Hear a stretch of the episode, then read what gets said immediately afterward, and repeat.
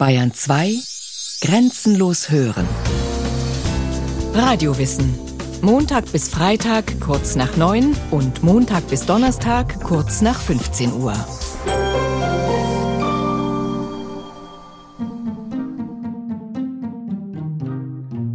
Nie war der Malerei von einem Künstler mehr Ehre erwiesen worden. Ein guter Maler hat zwei Hauptsachen zu malen, nämlich den Menschen und die Absicht seiner Seele. Das erstere ist leicht, das zweite ist schwer, denn es muss durch die Gesten und Bewegungen der Gliedmaßen ausgedrückt werden. Schreibt Leonardo da Vinci in seinem Traktat von der Malerei. Der italienische Künstler war ein Meister auf vielen Gebieten, nicht nur auf dem der Malerei. Er war Bildhauer, Anatom, Musiker, Stadtplaner, Geograf, Ingenieur, der optische Geräte, Schleusen, Kriegsmaschinen und Fluggeräte konstruierte, um nur einige Beispiele zu nennen. Das verschaffte ihm schon zu Lebzeiten den Ruf eines Universalgelehrten. Einer seiner ersten Biografen, Giorgio Vasari, schwärmte 1568 Leonardo da Vinci zeichnete sich in allem, was er tat, durch unvergleichliche Begabung aus. Der Ruhm seines Namens erhöhte sich ständig, so dass er nicht nur von seinen Zeitgenossen, sondern weit mehr noch von seiner Nachwelt aufs höchste gepriesen wurde. Die Faszination wirkt bis heute. Wer war dieser Mensch, der die berühmtesten Gemälde aller Zeiten, die Mona Lisa und das Abendmahl erschaffen hat? Am 15. April 1452, Samstag, nachts um 3 Uhr, wurde mein Enkel, Sohn des Ser Pietro, meines Sohnes, geboren. Er erhielt den Namen Leonardo. Leonardo ist ein Bastardo, ein uneheliches Kind. Der Vater ein angesehener Notar, Mutter Katharina dagegen eine einfache Bauerntochter, die ein Jahr nach der Geburt einen Kalkbrenner heiratet. Der Bub wächst vermutlich beim Großvater auf, in Vinci, einem Dorf bei Florenz. Als uneheliches Kind sind seine beruflichen Chancen von vornherein begrenzt, Notar wie sein Vater kann Leonardo nicht werden, Handwerker dagegen schon. Er besucht deshalb nur eine Grund- und später eine Rechenschule. Für Leonardo ist das unbefriedigend.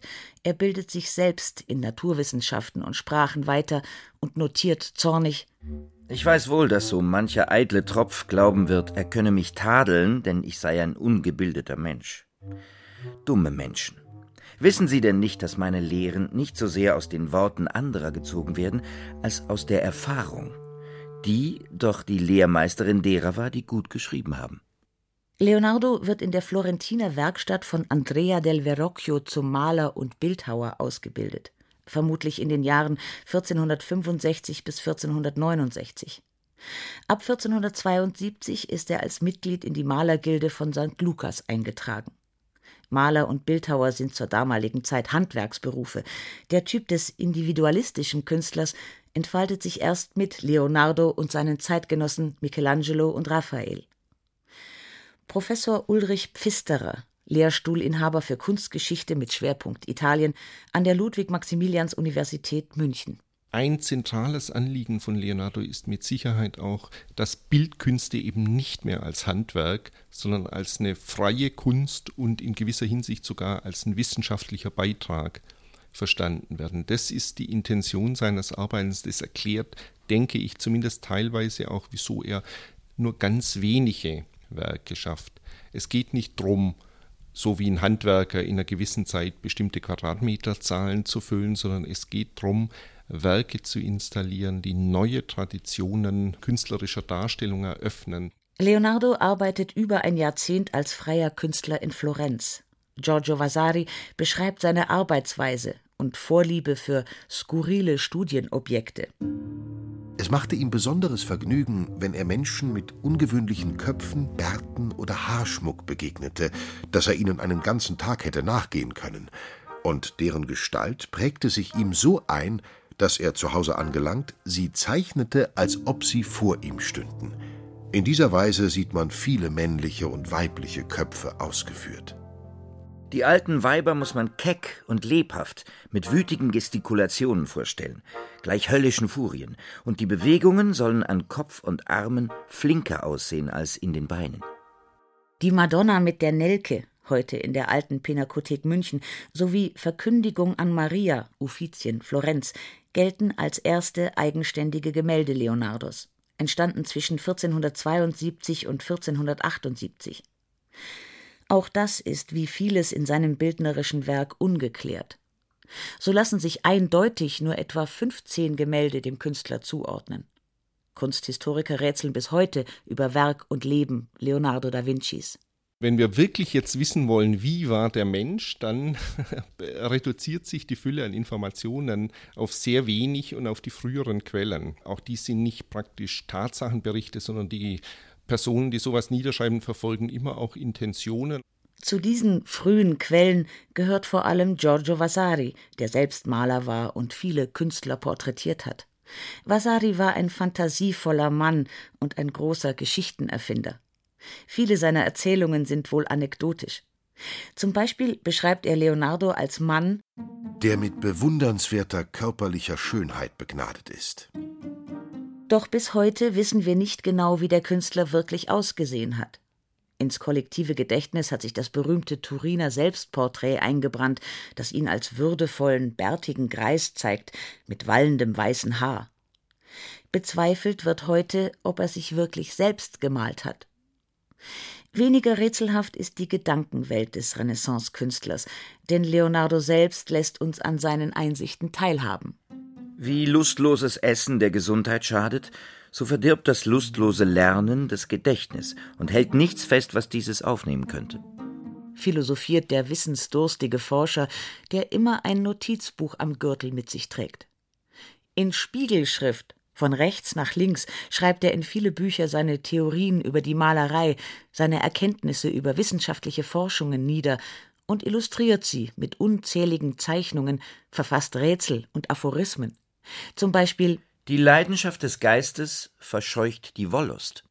Leonardo-Biografen vermuten, dass er homosexuell war. Der Künstler soll Verhältnisse mit seinen Schülern gehabt haben. Giacomo Caprotti etwa, den er Salai kleiner Teufel nannte, weil er stahl und log, und trotzdem behielt er ihn ein Leben lang. 1476 wird Da Vinci anonym angezeigt, mit einem Prostituierten verkehrt zu haben. Die Anklage wird fallen gelassen. Die erhaltenen Quellen zeigen, dass in Florenz mehr oder weniger jeder dritte männliche Bewohner der Stadt Florenz irgendwann so einen Prozess am Hals hatte. Die Tatsache, dass Leonardo dann nicht heiratet, dass er später intensiv sich um seine Werkstattangestellten kümmert, die nicht immer die allerbesten Künstler offensichtlich waren, sondern die eben emotional möglicherweise besonders eng verbunden sind, das könnte in die Richtung natürlich deuten. Die Mechanik ist das Paradies der mathematischen Wissenschaften, denn durch sie gelangt man zur mathematischen Frucht. Mit Mechanik beschäftigt sich Leonardo da Vinci vor allem in seiner Mailänder Zeit. 1483 bewirbt er sich schriftlich um eine Hofstelle bei Ludovico Sforza. Der Herzog von Mailand liegt im Krieg mit der Seemacht Venedig. Leonardo dient sich ihm als Waffenkonstrukteur an. Wo Bombarden ihre Wirkung verfehlen würden, will ich Schleudermaschinen, Wurfgeschütze, Trabuken und anderes Gerät von wunderbarer Wirksamkeit machen, wie es nicht in Gebrauch ist. Einige der Waffen werden tatsächlich gebaut, andere bleiben Utopie. Zum Beispiel Leonardos Riesenarmbrust auf Rädern oder sein Streitwagen, der das Prinzip des Panzers vorwegnimmt. Der Herzog ist jedenfalls beeindruckt von der Präsentation des Bewerbers, auch von einem weiteren Projekt. Leonardo will zu Ehren des Hauses Sforza eine riesige Reiterstatue errichten. Jahrelang arbeitet er an dem Denkmal und formt ein sieben Meter hohes Tonmodell des Bronzepferdes, bringt das Monument aber nie zu Ende. Michelangelo verspottet Leonardo deswegen als Versager. Die beiden Ausnahmekünstler der Renaissance leben einige Jahre später zur gleichen Zeit in Florenz und waren sich spinnefeind, wie Vasari bezeugt. Zwischen Leonardo und Michelangelo herrschte der größte Widerwille, und die Konkurrenz zwischen beiden war schuld, dass Michelangelo Florenz unter einem Vorwand verließ.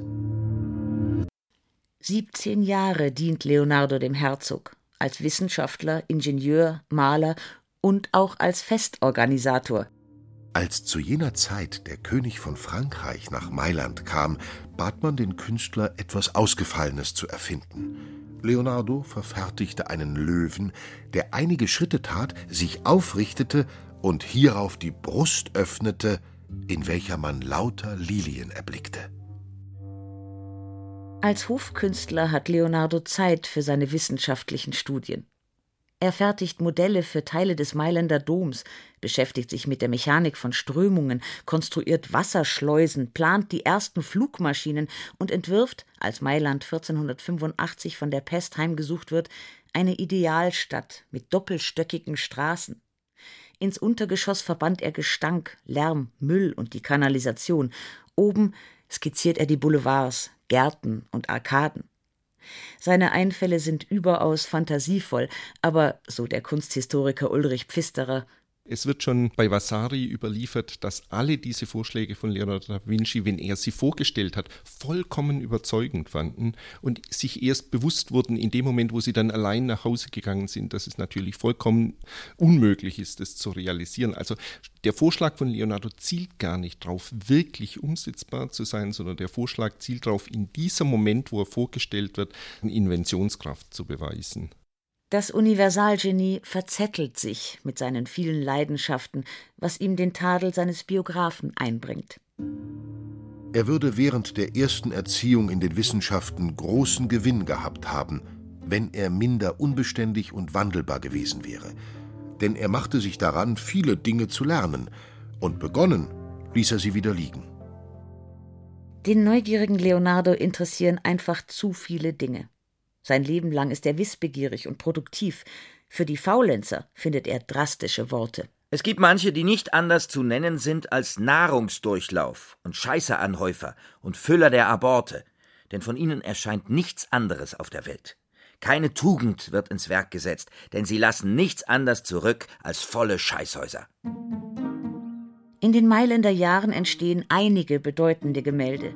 Die Felsgrotten-Madonna, die Dame mit dem Hermelin und vor allem das berühmte Abendmahl, das neun Meter lange und vier Meter zwanzig hohe Wandgemälde, das Leonardo im Auftrag des Herzogs für das Dominikanerkloster Santa Maria delle Grazie malt. Kein anderes seiner Werke sei von Zeitgenossen so überschwänglich gelobt worden, schreibt der Kunsthistoriker und Da Vinci-Spezialist Frank Zöllner. So schwärmt der Mathematiker Luca Pacioli, ein Freund Leonardos. Es ist nicht möglich, sich die Apostel lebendiger vorzustellen, als Jesus sprach, einer von euch wird mich verraten.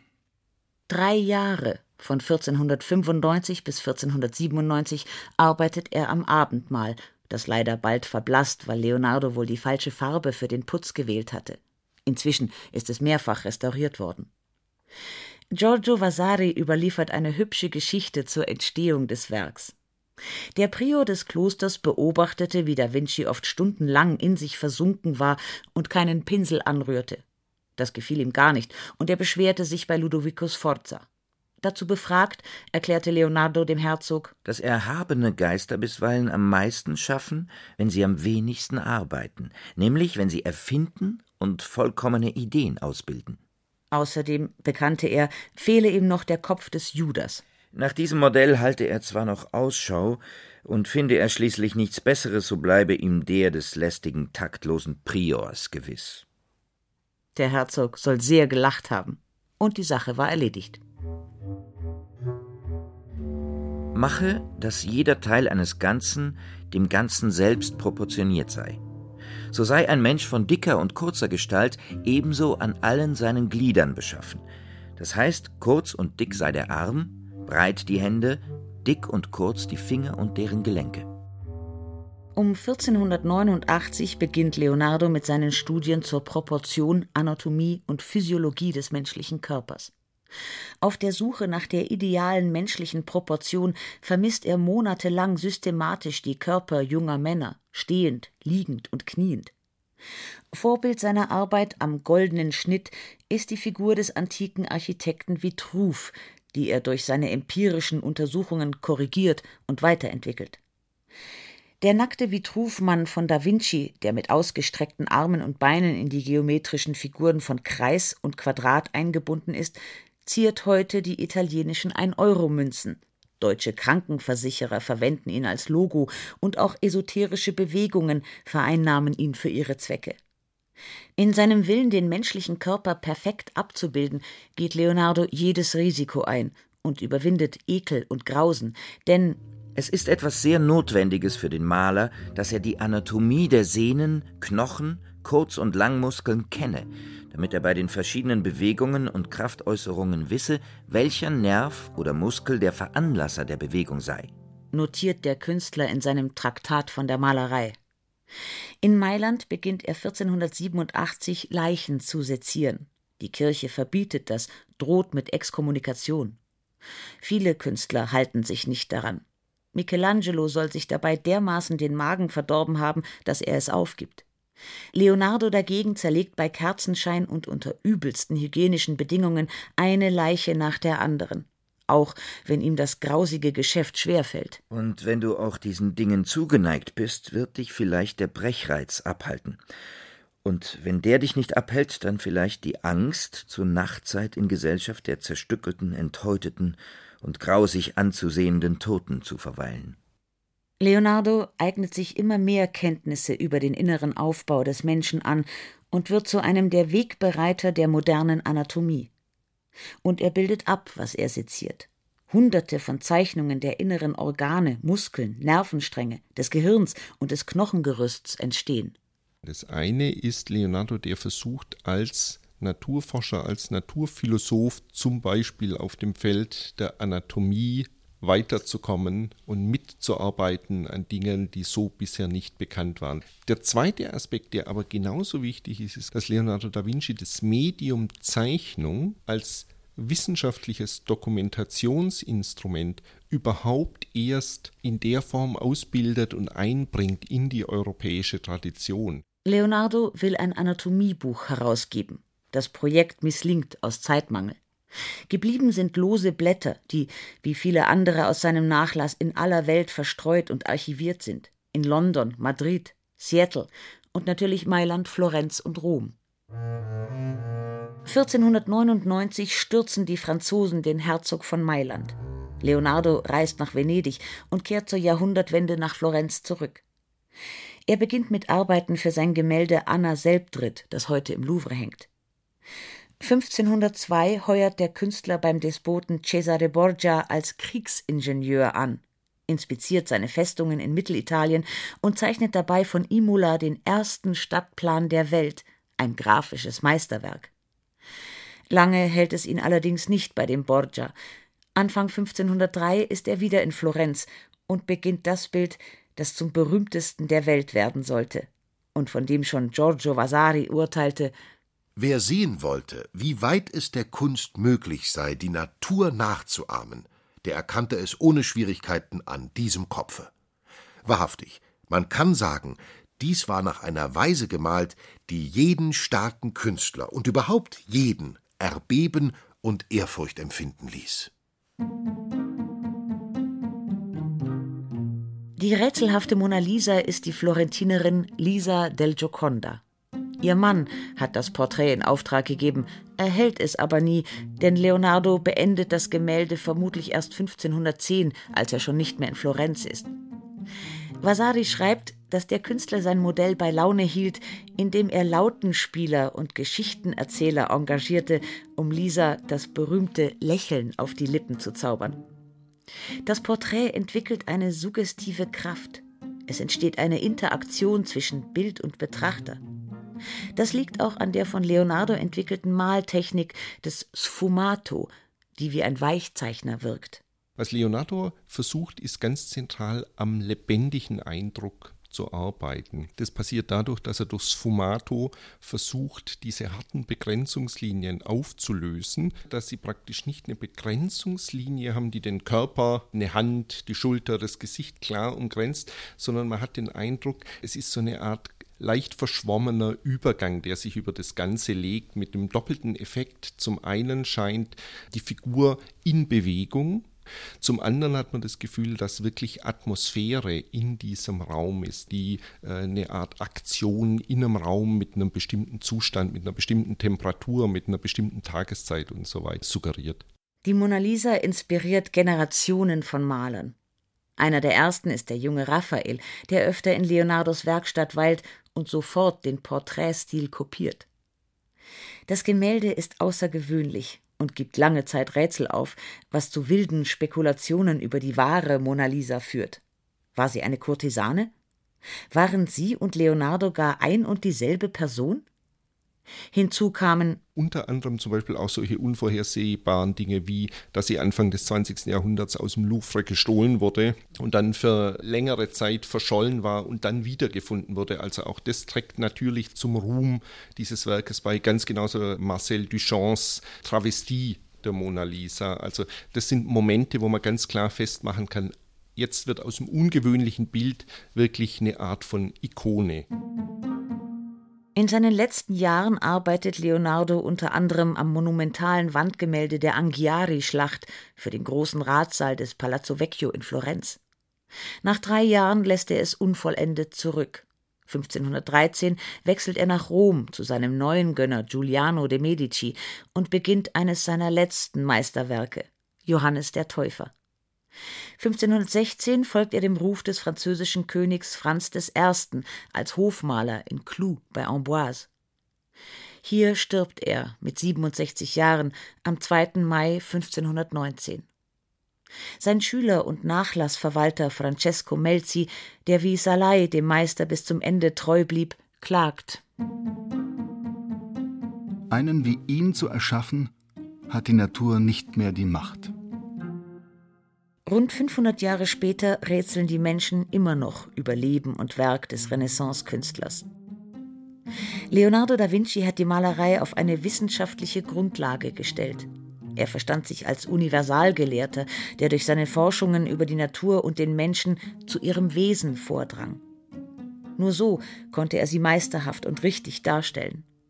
Einfach abbilden reichte dem Künstler nicht. Leonardo wollte verstehen